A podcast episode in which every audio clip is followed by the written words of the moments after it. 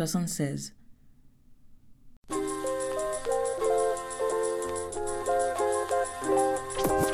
Bienvenue pour cette première émission de l'année 2018.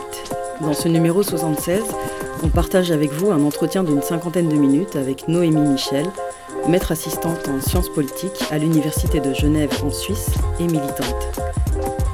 Après une petite présentation, Noémie abordera la question du racisme et du colonialisme dans le contexte suisse.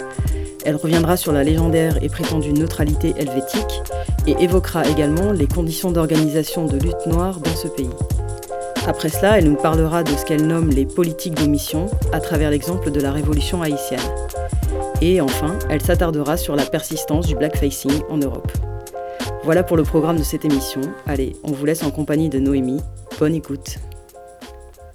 Je m'appelle Noémie Michel et je suis euh, basée à Genève. Je travaille euh, à l'Université de Genève où j'enseigne euh, la théorie politique. Je suis principalement active voilà, en Suisse, à Genève aussi sur la lutte contre le racisme je suis née à Genève euh, dans les années 80. Mon père, il, est haïtien, ma mère est hongroise. Je crois que j'ai un militantisme qui a toujours été lié à la question des institutions de, savoir et qu'est-ce qui compte comme savoir légitime. Assez rapidement, euh, par exemple, j'ai euh, quand euh, le, les, professeurs nous disaient voilà, mais vraiment quand j'étais adolescente, hein, ils nous disaient voilà, vous allez présenter un livre de votre choix et faire un résumé et le présenter au reste de la classe. J'ai choisi par exemple de présenter, bon, ça c'est un, classique, hein, je pense pour tout afro-descendant, mais du coup j'ai présenté Racine et, et du coup ben voilà, j'avais 14 ans et puis je présentais ça et je le présentais à la classe en disant voilà c'est important, enfin, on va pas que lire des romans sur la deuxième guerre mondiale en France, mais on va aussi parler d'esclavage Assez rapidement, je me suis rendu compte qu'à à l'école, euh, il n'y avait pas beaucoup de place pour, euh, pour euh, les récits liés au noir de manière générale. Au lycée, enfin l'équivalent du lycée, de nouveau, en, littérature, on nous enseignait la littérature française hexagonale. on nous enseignait peu la littérature suisse déjà. Donc ça, aussi, je trouvais que c'était bizarre. Et puis pas du tout la littérature francophone antillaise. Donc à ce moment-là, moi, j'avais imposé euh, de faire un sujet de fin de bac euh, sur la, la poésie haïtienne, mais ça me semblait euh, important de donner de la place à ces expériences, en fait, à ces récits qui, moi, m'étaient transmis à la maison, dans ma famille, dans, mes communes, dans ma communauté, mais il n'y avait pas de, pas de résonance dans les institutions scolaires. Et puis, ben ça, ça a continué à, à l'université. Euh, de manière encore plus violente, c'est-à-dire que j'ai fait un cursus de sciences politiques, euh, je me suis spécialisée un peu en philosophie politique, et puis voilà, les thématiques euh, liées par exemple au racisme, à des questions identitaires, rattachées enfin, à des espaces non européens, étaient juste absentes. Peut-être on avait eu un cours qui s'appelait Histoire extra-européenne sur tout le cursus, alors que on, voyait, euh, on passait en détail euh, la question du système politique suisse, les systèmes démocratiques euh, européens. Quand je me suis dit que j'allais faire une thèse, c'est à ce moment-là que je me suis dit ah ben il faut que je peut-être que je m'engage un peu plus activement. Je crois que c'est à partir du moment de l'université comme ça que j'ai commencé à me à m'engager un peu plus associativement mais toujours, en gros, c'était toujours quand même dans des espaces, euh, des institutions de savoir, en fait. Donc, j'étais dans l'association des étudiants en sciences politiques, où j'essayais de créer un groupe féministe, par exemple. Ouais, je, me cherchais, il y a eu un peu un tâtonnement. Et puis, euh, c'est là que, quand j'ai commencé ma thèse avec une, une, amie, on a créé ce, groupe qui s'appelle Post-it. Euh, la différence raciale et postcoloniale.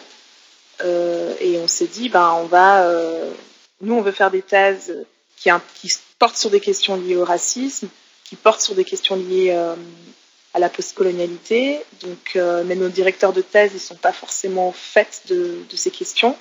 Il faut qu'on fasse un groupe pour déjà faire une mise à niveau collectif. Il faut qu'on lise ensemble, qu'on se forme ensemble. Et c'est là on a créé ce groupe de lecture. qui est devenu un groupe de recherche. Après, le, groupe en lui-même se présente pas explicitement comme un groupe militant, mais il donne un espace ces, aux questions de, race, de racisme, de postcolonialisme, de colonialisme, sachant qu'il y a vraiment peu d'espace en Suisse. Et puis parallèlement à ça, euh, j'ai milité dans des, dans des collectifs, euh, notamment dans le collectif Afro-Suisse euh, les deux dernières années. Là, je fais partie d'un collectif qui s'appelle Fête des Vagues. Collectif principalement de femmes musulmanes ou assignées à des espaces musulmans. Et c'est vrai que je suis pas sur le devant, mais j'essaye d'aider à faire des événements. C'est toujours des collectifs plutôt de femmes, dont la focale principale, c'est la lutte contre, euh, contre le racisme, le racisme anti-musulman, toujours en intersectionnalité euh, avec des questions de discrimination de genre, euh, etc.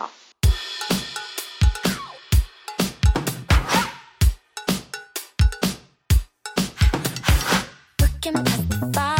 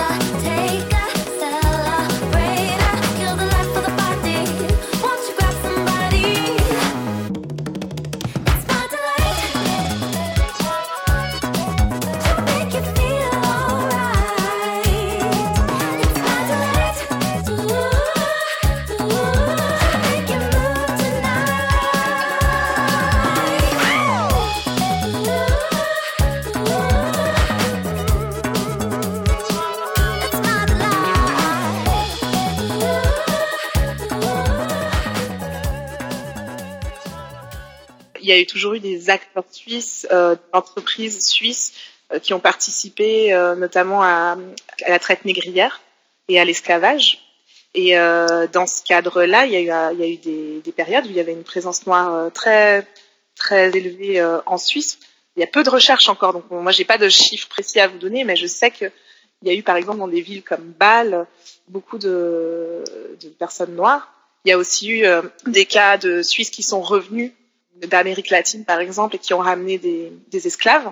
Euh, il y a un cas assez connu qui a été euh, relaté dans un bouquin sur la Suisse et l'esclavage des Noirs, qui est assez parlant, euh, où en fait il y avait une controverse sur est-ce que on, on accordait la, la, bourgade, en fait la bourgeoisie, ça s'appelait comme ça à l'époque, à un descendant d'esclaves.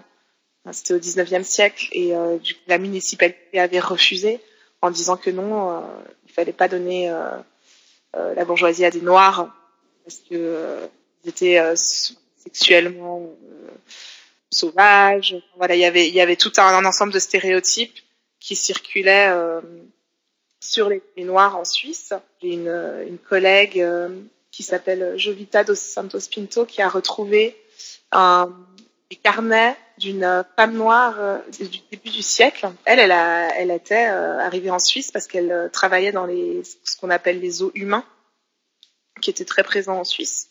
Elle était euh, exhibée et elle a écrit sur sa condition en Suisse et, euh, et euh, sur, sur le racisme qu'elle a vécu. Mais il y a peu de, on a peu de, de, de documents là-dessus.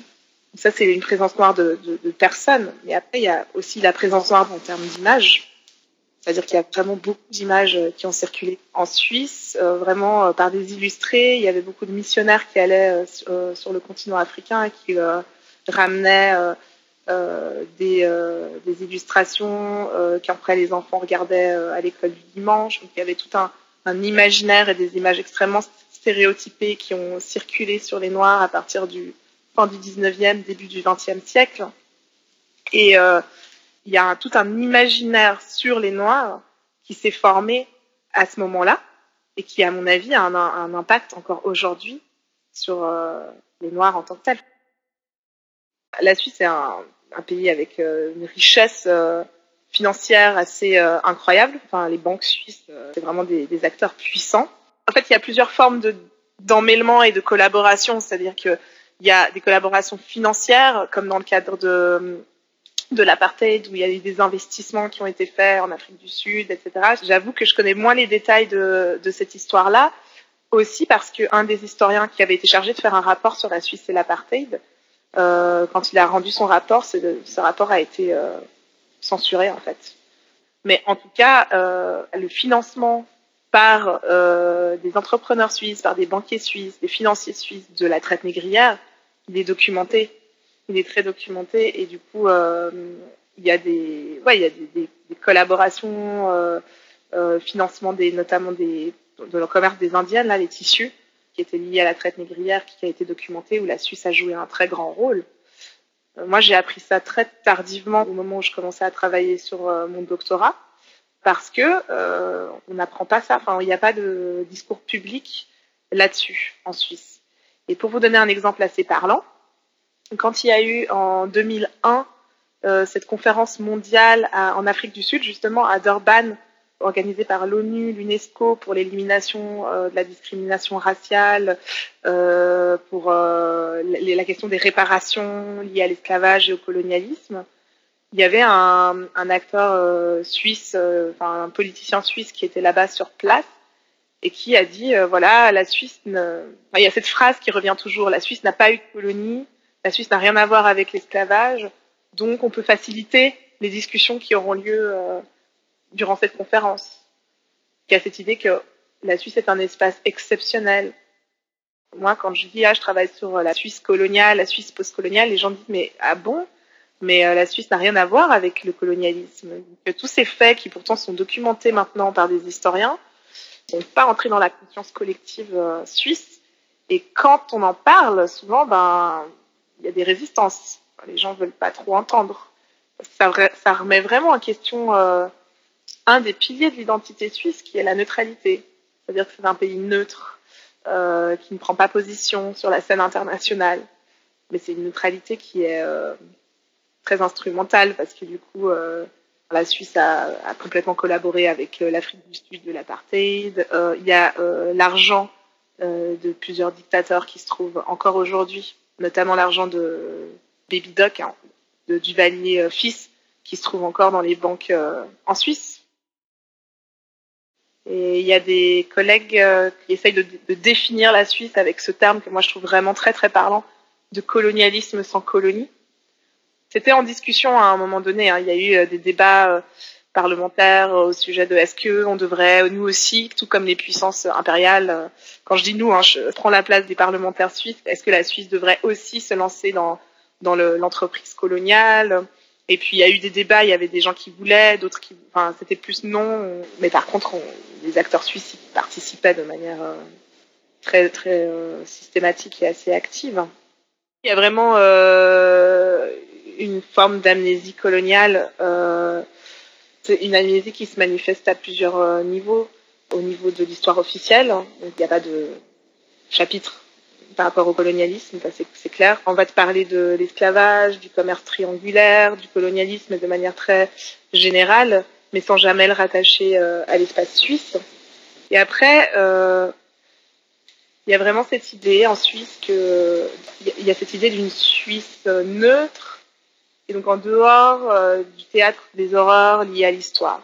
Donc même par rapport euh, à la deuxième guerre mondiale, par rapport à la Shoah, euh, ça a été, enfin, pour les gens en Suisse, c'est très difficile. Ils ont de la peine à se, à se concevoir comme acteurs de l'histoire, comme, comme des personnes qui ont pu participer à des horreurs. Il y a le niveau institutionnel, mais il y a aussi le niveau interpersonnel Il y a comme une, une idée que la Suisse est un espace exceptionnel, mais au sens de en dehors, comme si le, euh, racisme s'était arrêté aux frontières, comme si c'était un espace un peu protégé. Cette idée-là, elle, imprègne aussi la conscience de soi, euh, blanche notamment en Suisse. Euh, et du coup, c'est très difficile de parler de racisme en Suisse.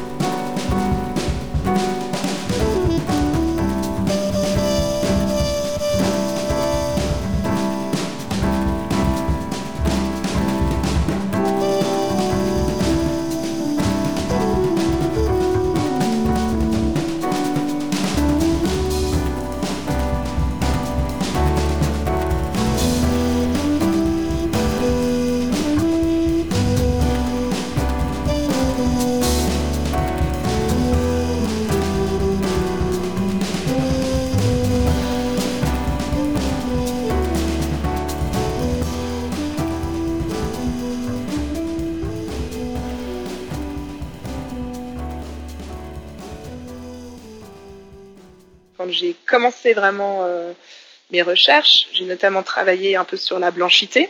Donc, comment la, blanchité s'est construite Est-ce qu'on peut parler de blanchité en Suisse? Et puis, euh, je me rappelle que euh, des collègues me disaient oui, mais non, mais en fait, là, tu es en train d'importer un problème américain en Suisse. La différenciation se fait par la nationalité. Soit tu es suisse, soit tu es étranger. Mais il n'y a pas de question de race, il n'y a pas de question de racisme du coup, tu te fais traiter d'impérialiste parce que tu importes des idées qui seraient américaines. Ou après, ben, plus récemment, maintenant, souvent, il y a beaucoup d'articles euh, dans les journaux comme ça sur euh, le racisme en France. Mais pas, euh, enfin, du coup, c'est toujours à l'extérieur, c'est pas en Suisse. Il y a toujours cette idée que le racisme, la race, c'était ailleurs. Mais je pense en France, enfin, en France aussi, c'était dans les colonies. Et du coup, il y avait cette construction de soi comme étant, par les différentes nations européennes, comme étant en dehors des constellations raciales, euh, alors qu'en fait, euh, c'est complètement faux. La race a toujours été a toujours informé le, les États-nations européens. Et par exemple, en, Suisse, il y avait vraiment une anxiété euh, au début du XXe siècle sur mais est-ce qu'on est assez blanc? Est-ce qu'on est à l'égal des grandes puissances impériales? Il y avait vraiment une anxiété d'être assez moderne parce que la Suisse était considérée quand même comme un petit pays de montagnards, etc. Et puis, euh, par exemple, euh, des indicateurs à quel point l'anxiété de ne pas être assez blanc était importante et à quel point elle s'est définie en lien avec une définition de, l'altérité, par exemple du continent africain de manière très stéréotypée, c'était les, publicités pour les lessives. Il y avait toute une obsession pour le blanc au sens du, du propre, euh, enfin des nouveaux ménages qui étaient en train de se former au début du XXe siècle. il y avait des publicités sur, euh, en allemand, ça s'appelle euh, Weißer donc ça veut dire des nègres blancs. Je ne sais pas si c'est approprié d'utiliser ce terme, en tout cas c'est comme ça que ça s'appelait. Enfin, historiquement c'était ça. Et donc il y avait des petits des personnages stéréotypés, un peu des types Yabon Banania en fait. Le concept racial était complètement emmêlé avec la construction nationale, enfin l'idée d'une nation.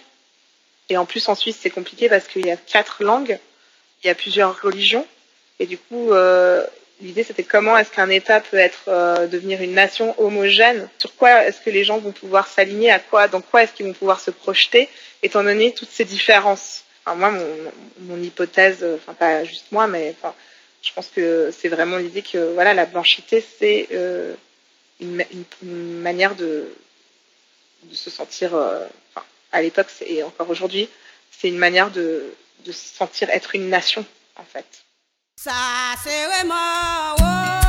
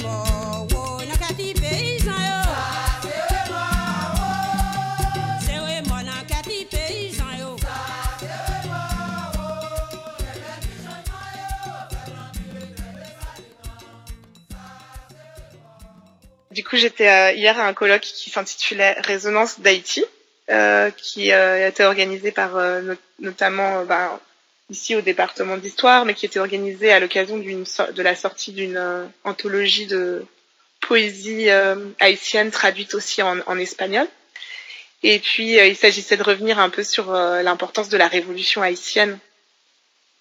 et du coup, c'était un colloque où il y avait des poètes, euh, des historiens, des politologues, euh, pour parler de, des résonances d'Haïti. Alors déjà, ce que moi j'ai beaucoup aimé, c'est que justement, je vous disais, euh, les institutions de savoir ici sont souvent très centrées sur le, les histoires et les événements liés à, à l'Europe au sens continental. Du coup, ce qui était génial dans ce colloque, c'est que voilà, il y avait les, les deux personnes invitées étaient des personnes des Haïtiens, un historien haïtien et puis un poète. Et euh, j'ai parlé de ce que j'appelle les politiques d'omission de cette révolution. Euh, je, m'appuie pas mal sur les, les travaux d'un anthropologue haïtien qui s'appelle Michel Rolf Trouillot, qui a écrit un bouquin qui n'est pas traduit en français, c'est assez intéressant, ce qui s'appelle Silencing the Past. Donc, euh, je sais pas comment on traduirait ça, silencier le passé, le pouvoir dans la production de l'histoire qui est un bouquin super important et qui parle justement de l'omission de la révolution haïtienne euh, dans le dans le en Occident principalement. Parce que la révolution haïtienne elle est connue euh, elle est euh, évoquée. Enfin c'est un référent super important partout ailleurs en fait les gens connaissent, enfin il y a des pièces de théâtre sur les, euh, différents acteurs de la Révolution haïtienne, notamment Toussaint l'ouverture. Tu vois dans la dans la poésie, euh, dans les écrits antillais, tu retrouves des références quand même à, à Haïti souvent. Mais voilà, ici en Europe, moi ça m'est arrivé de croiser des, de parler avec, je sais pas, des gens, comme j'ai fait de la science politique, j'ai croisé des gens qui français qui, qui ont fait les IEP, là, les autres écoles d'études politiques. Donc tu leur dis, euh, voilà, je viens d'Haïti et ils sont là, ah, Haïti, c'est un de nos départements, c'est quoi déjà l'histoire d'Haïti? Ils connaissent pas euh, l'histoire de la révolution haïtienne, donc ils ne connaissent pas l'histoire de la défaite des troupes napoléoniennes, qui est, enfin, c'était la plus grande défaite de Napoléon. Et euh, ils pensent que c'est Waterloo, donc c'est vraiment omis. Enfin, la, la révolution haïtienne, elle est absente, elle est ignorée. Alors que ben, c'est il semble, une des révolutions euh, les plus radicales, parce que c'est euh, des euh, anciens esclaves qui se libèrent et qui décident de proclamer une république noire, et où le terme noir, nègre, devient l'équivalent de homme, d'humain, en fait. Et donc c'est beaucoup plus radical que les révolutions françaises et américaines, dans le sens où être un humain, c'est possible alors que tu as été esclave. Euh, donc moi, je, je, parlais aussi de, de plusieurs moments, c'est-à-dire je, je, revenais en arrière, je suis allée voir les débats euh, en 1791 ou 1791 à l'Assemblée nationale euh, française, où euh, même les, les députés euh, les plus progressistes français, je donnais l'exemple du député Brissot, qui faisait partie de la Société des Amis des Noirs, qui était modérément, mais en tout cas acquis à la cause anticoloniale et abolitionniste commentait les, lettres qui arrivaient depuis euh, Saint-Domingue et disait non mais euh, c'est pas possible en fait. Les Noirs ils sont pas ils sont pas capables de s'organiser. Ils sont pas capables de créer des forts des fortifications. Ils sont pas disciplinés.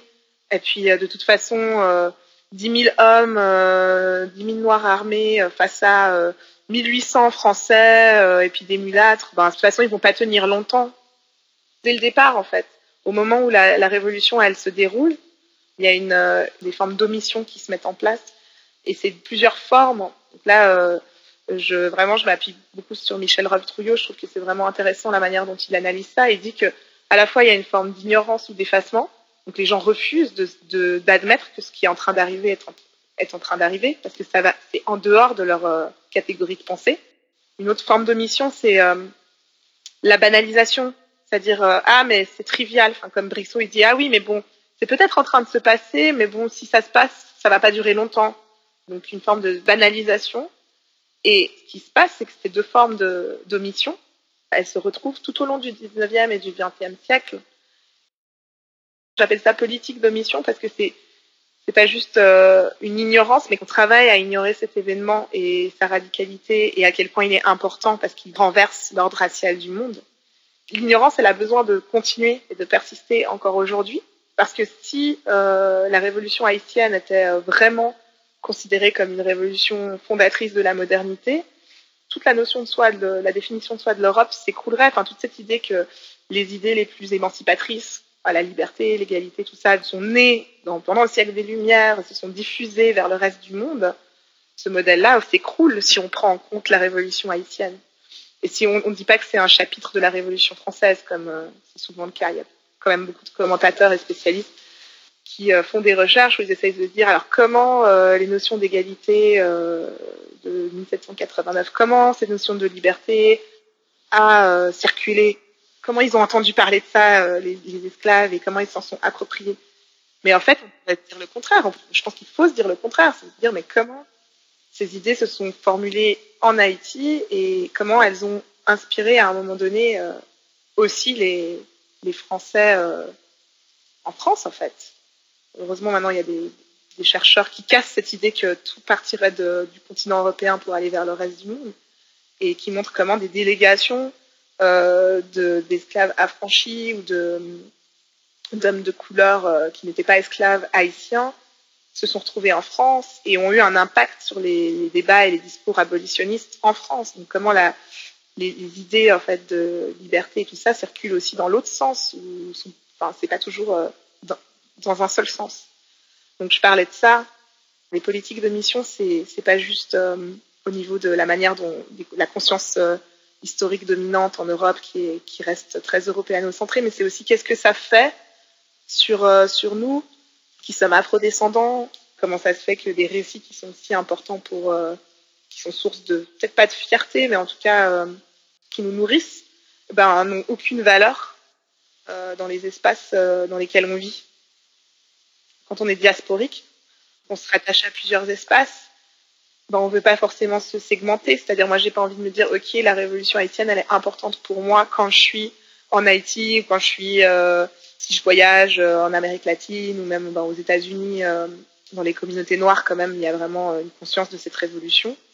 Euh, j'ai pas, j'ai pas envie que ce soit que là, que ça, que ça soit un récit important. J'ai envie que ce soit un récit qui nous nourrisse pour réfléchir euh, aussi dans l'espace européen.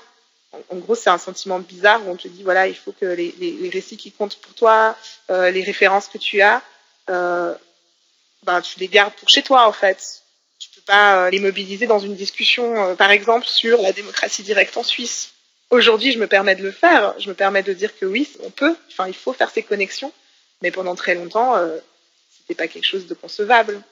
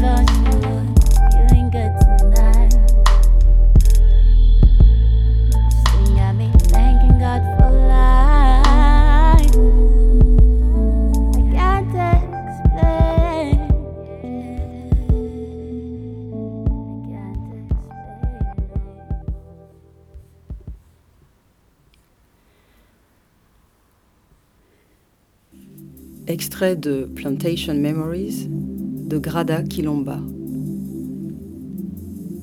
Chaque semestre, le tout premier jour de mon séminaire, j'interroge mes étudiants pour leur montrer comment le savoir et le pouvoir racial sont imbriqués. D'abord, on compte combien il y a de personnes dans la pièce. Ensuite, je commence par poser des questions très simples. C'était quoi la conférence de Berlin de 1884-85 Quels pays africains furent colonisés par l'Allemagne? Combien d'années a duré la colonisation allemande du continent Je conclus avec des questions plus spécifiques. Qui était la reine Zinga et quel rôle joua-t-elle dans le combat contre la colonisation européenne Qui a écrit Peau noire, masque blanc Qui était May Ayim Sans surprise, la plupart des étudiants dans la pièce sont incapables de répondre aux questions, alors que les étudiants noirs répondent à la plupart avec succès.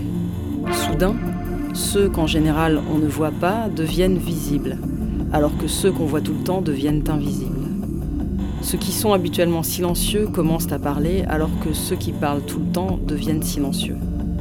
Silencieux, pas parce qu'ils ne peuvent pas pousser leur voix ou faire marcher leur langue, mais plutôt parce qu'ils ne possèdent pas ce savoir-là. Qui sait quoi Qui ne sait pas Et pourquoi?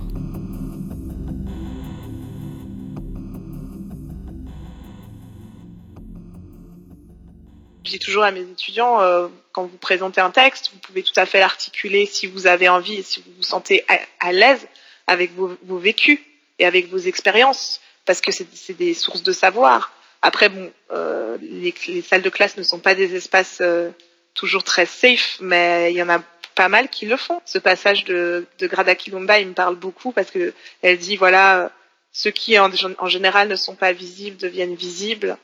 Euh, et, euh, alors elle, c'est par rapport à des références historiques, à des références euh, théoriques, mais il y a aussi la question des références de l'expérience. C'est-à-dire les quelles sont les expériences? Ce sont les expériences de qui qui sont visibles et travaillées et par qui en fait?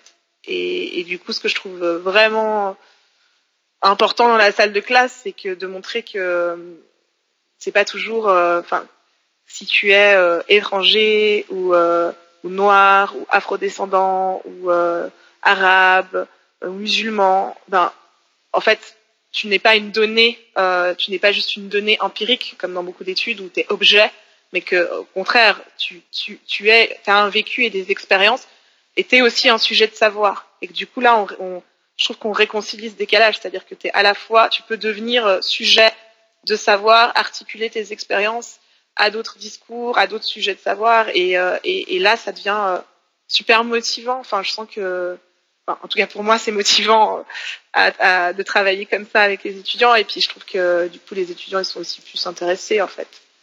Il euh, y, a, vraiment quelque chose d'interactif qui se met en place. Et moi aussi, j'apprends beaucoup. On est dans un pays où la nationalité, c'est le droit du sang. Euh, du coup, euh, pendant très longtemps, euh, moi, j'étais pas, j'étais pas suisse parce que mes deux parents n'étaient pas suisses, même si j'étais née sur le sol suisse.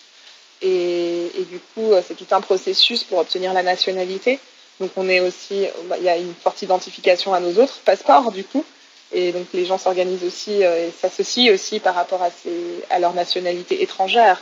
Donc, en fait, cette frontière suisse-étranger, elle est quand même très, très structurante. et, et du coup de mettre là-dessus, enfin d'essayer de s'associer, s'organiser à partir d'une identité, par exemple de dire on est les Noirs de Suisse, etc. C'est c'est pas évident. Mais après, il y avait, euh, en fait, en Suisse, depuis un moment déjà, il y a, y a une association qui s'appelle le Carrefour de réflexion sur le racisme anti-noir et qui s'est créée euh, dans les années 90 euh, et qui a quand même réussi à, faire conceptualiser le terme racisme anti-noir en Suisse, en fait. Ça, c'est une organisation qui est assez importante pour, pour l'idée d'une conscience de, d'une conscience noire en Suisse, d'une idée qu'il y a des noirs en Suisse en fait. C'est, le cran a, pas mal euh, contribué à ça historiquement. Et puis l'autre difficulté en plus, c'est le fédéralisme. On est dans un pays euh, plurilingue. Le débat public par exemple n'est pas du tout centralisé comme il le serait en France. Tu vois, chaque canton a son journal local. Enfin, le débat public est assez euh, fragmenté, organisé autour de la Suisse italienne, la Suisse alémanique, la Suisse romande. Et euh, des fois, euh, il y a des choses qui se passent euh, en Suisse alémanique en ce moment. Je suis même pas vraiment au courant. Enfin, il faut vraiment que je sois proactif pour être au courant. Enfin, ça va pas forcément m'arriver parce que c'est dans une autre langue. Et du coup, s'organiser, par exemple en tant que noir de Suisse ou en tant que non blanc, en tant que racisé, il y a aussi des, enjeux de langage. les Suisses allemands, ils aiment bien dire people of color, puis aussi parce qu'ils sont pas mal influencés par le débat en Allemagne. Mais ça, c'est quelque chose qui prend pas euh, en Suisse romande. Et puis ben, les Suisses allemands, ben, ils dominent quand même pas mal euh, la Suisse. Enfin, c'est quand même le, groupe majoritaire en Suisse. Et du coup, ben, c'est logique en fait de, rapport de pouvoir en fait. C'est intéressant parce qu'elle se rejoue aussi parmi les minorités euh, raciales. ERIF, c'est une fondation qui s'appelle European Race and Imagery Foundation, qui est née de l'idée de rassembler des, chercheurs, des activistes autour du blackfacing. Le noyau dur de ERIF est, situé en Hollande parce que là-bas, il y a le cas de Zwarte Piet et du coup, il y a tout un activiste autour de ça en Hollande. C'est en discutant un peu avec ses amis euh, connaissances euh, hollandaises qui avaient envie de se mobiliser contre Zwarte Piet et contre le blackfacing qu'on s'est rendu compte ben voilà, que le blackfacing, ça se passe un peu partout en Europe. En Suisse, pendant le carnaval, il y a encore des rituels où les gens se griment. Enfin, ils se déguisent en, entre guillemets, africains. Et puis, ils mettent des perruques. Et puis, euh, il y a des, des, campagnes publicitaires qui utilisent le blackfacing. Par exemple, des campagnes humanitaires qui vont dire, euh, qui vont utiliser du blackfacing pour dire ah oui, euh, imaginez si vous étiez dans la peau euh, des Africains. Euh, enfin voilà, il y a, vraiment ce ressort. On, s'est rendu compte qu'ils se retrouvaient dans d'autres endroits. On a créé notre groupe pour organiser une première conférence pour réunir des gens en Europe, enfin partout en Europe, autour de de ces pratiques de blackfacing en fait et comment on pouvait trouver des stratégies communes pour ben, déjà comprendre d'où ça vient, comment ça, ça fonctionne et pourquoi c'est si imprégné et pourquoi les gens, euh, tu leur dis, ben en fait c'est raciste, ils sont là mais pas du tout, c'est une, c'est pour les enfants, euh, ils aiment beaucoup le Zwarte Piet ou le carnaval, on s'amuse, on se déguise, mais en fait de dire aux gens, ben en fait euh, utiliser des attributs euh, de certaines personnes, des attributs euh, euh, raciaux, les cheveux, euh, la couleur de peau, etc., pour euh, se déguiser et s'amuser, euh, c'est complètement lié à une histoire de, représentation raciste des corps, d'accaparement des corps. Et en fait, quand on a comparé un peu euh, les débats autour du blackfacing, en, notamment en Hollande, en Suisse, en Allemagne, une des choses qui est ressortie pas mal, c'est que parler du blackfacing et dire que c'est raciste, c'est buter contre que ben, moi j'appelle euh, le racisme sans race ou le, la racelessness, euh, à la suite de travaux hein, d'auteurs qui ont vraiment beaucoup travaillé là-dessus, c'est-à-dire cette idée qu'en Europe, euh, depuis la Deuxième Guerre mondiale, il n'y a pas de racisme, il n'y a pas de race, et que parler, utiliser des termes, des catégories raciales, par exemple dire oui, moi en tant que personne noire, en tant que personne afrodescendante, je suis euh, heurtée par euh, cette manière dont vous utilisez euh, mes attributs pour vous amuser, en fait, pour faire du carnaval, ça ne me convient pas. Du coup, on me dit, mais non, là, tu es en train de, de parler de race, donc tu es raciste. Et il y a cette espèce de tabou de la race qui est super prégnant partout sur le continent européen, mais après qui se manifestent différemment selon les, les contextes nationaux. Il faut pas parler de race, il faut pas parler de racisme, il faut pas dire, il faut pas utiliser des catégories. Par contre, parallèlement à ça, euh, il y a des pratiques euh, visuelles, quoi, des pratiques, des représentations qui sont extrêmement racistes et qui mobilisent toujours des codes raciaux, mais du coup, euh, il y a plus de vocabulaire pour en parler en fait. Et euh, finalement, c'est, euh, ça devient, euh, ouais, ça devient raciste de se nommer tous si on n'a pas des mots pour en parler. Comment est-ce qu'on va le désigner, le qualifier Comment est-ce qu'on va le combattre en fait? Enfin, je trouve que la, racelessness permet vraiment de comprendre à quel point maintenant parler de racisme c'est compliqué parce qu'il y a vraiment un régime de, tabou. Par contre, les gens peuvent se déguiser, mettre des perruques, faire des trucs sans que jamais euh, ils soient condamnés ou qu'on les taxe de, racisme, enfin par la majorité. Il y a tellement de mobilisation en Hollande, euh, du coup c'est ce tabou-là euh, de, parler de ça et de dire que c'est raciste, il est en train d'être euh, petit à petit cassé dans le sens où il y a une telle mobilisation que dans certains endroits ça commence à devenir quand même un peu plus ça commence à devenir un peu plus acceptable. Il y a des gens qui admettent que oui, c'est raciste, effectivement eux, ce qu'ils font, enfin une partie des RIF qui est basée en Hollande, chaque année, ils ont un, en fait, ils ont mis en place un système de notation. Ils vont dans des différents magasins et en fait, en gros, c'est euh, parce qu'il ben, y a tous ces bonbons et toutes ces figurines.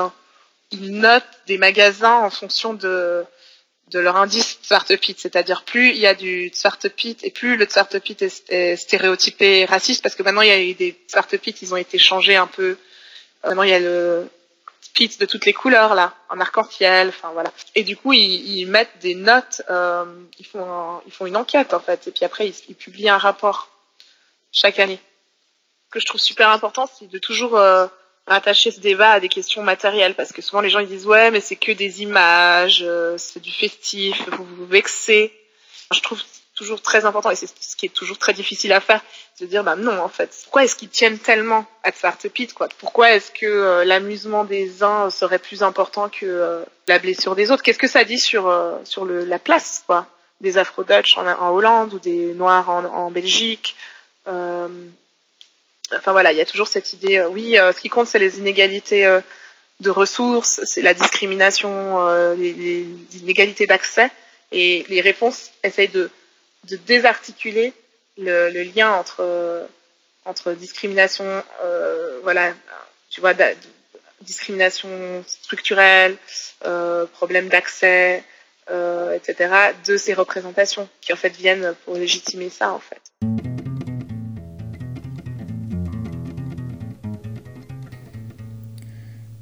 Voilà, on remercie infiniment Noémie pour son temps et sa gentillesse. Sur la page de l'émission, vous pourrez retrouver des liens vers les organisations qu'elle a mentionnées ici, comme Fête des Vagues, le collectif Afro-Suisse, le Carrefour de réflexion et d'action contre le racisme anti-noir, le CRAN, les RIF, mais aussi le groupe Post-it et d'autres. Pour ce qui est de la musique, dans cette émission 76, vous avez écouté Gavin Turek avec le titre My Delight, Ensuite, c'était Christian Scott avec The Eraser. Puis Awazam avec mort. Camille Awori avec Oju Legba. Et pour finir l'émission, ce sera Mano Charlemagne avec Nassispan Pedi. Comme d'habitude, vous pourrez retrouver tous ces titres sur la page de l'émission. C'était Case Rebelle, on vous envoie force et amour. Pour moi, c'est la vie. Sa ou ba mwen, pa kont kon sa mpe di. Fou reme ou, fou reme ou, sa va fini. Mgen pou msispan pe di Kounye ya, mwen gen l'esprit.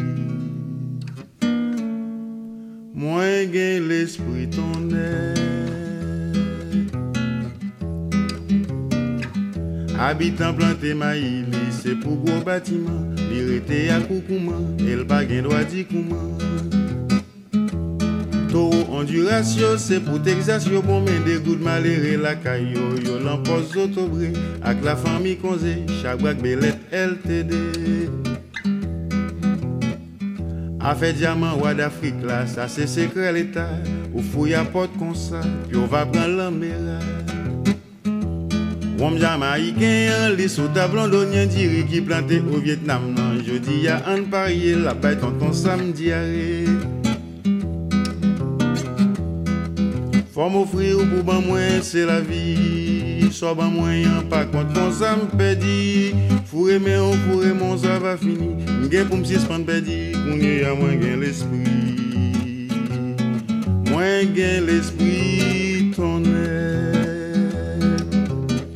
Belle merveille qui te gen Jacques Melio, l'encou madame la belle, faut mamzelle fait col belle, sous on a l'appareil. Mine cuivre en Chili l'on salon à Paris, mes amis café colombien, yan la tas oiseau méchant yo, fait Nicaragua, ça pas fait M16 USA. Vieux frère yo, l'anzafra, y'a voyé manchette monter, pourtant des jours levés, l'ancien domaine yo joue dans la nuit privée. Miami, Bahamas, la France n'importe côté, c'est la caille à prévé. Yon les fois yo rentré, je vois c'est à péter. Faut m'offrir ou pour moins, c'est la vie. Soit ban moyen, pas contre quand ça me pédit. Faut aimer, on aimer, mon ça va finir. M'gé pour m'dis, m'en pédit, qu'on y a moins gain l'esprit. Mais c'est physique, boum, même si c'est manchette, moins gain, même si c'est galette, ma. C'est physique pour moi, même si c'est manchette, moi gain, même si c'est galette, ma voyée. Belle merveille qui te gain Jacques Mella, là pour madame la belle, pour mademoiselle Fegol belle, sous on a la pareille. Mini qui la Chili, yo, la salon à Paris, mes amis, café colombien, yan, la tasse d'oiseau méchant, yo, fait Nicaragua, ça pas fait M16 USA. Vieux frère, yo, l'anzafra, y'a voyé manchette monter, des jours l'ancien domaine, yo, yé, joue dans la nuit privée. Miami, Bahamas, la France, n'importe côté, c'est la caille à privé. Yo, les yo, rentrer, je vois c'est à péter. Faut m'offrir pour ban moins, c'est la vie. Soit ban moyen, par contre, quand ça me pédit. Faut aimer, on aimer, mon ça va finir. M'gain pour m'sis pas pédit, qu'on y a moins l'esprit. Mais c'est physique, boum, boum, même si c'est manchette, moins gain, même si c'est galette, ma voyée. Mais c'est physique, boum, boum, mais c'est physique, boum, boum, oui, ma prend manchette. Mais c'est physique, boum, boum, mais c'est physique, boum, boum, mais c'est boum.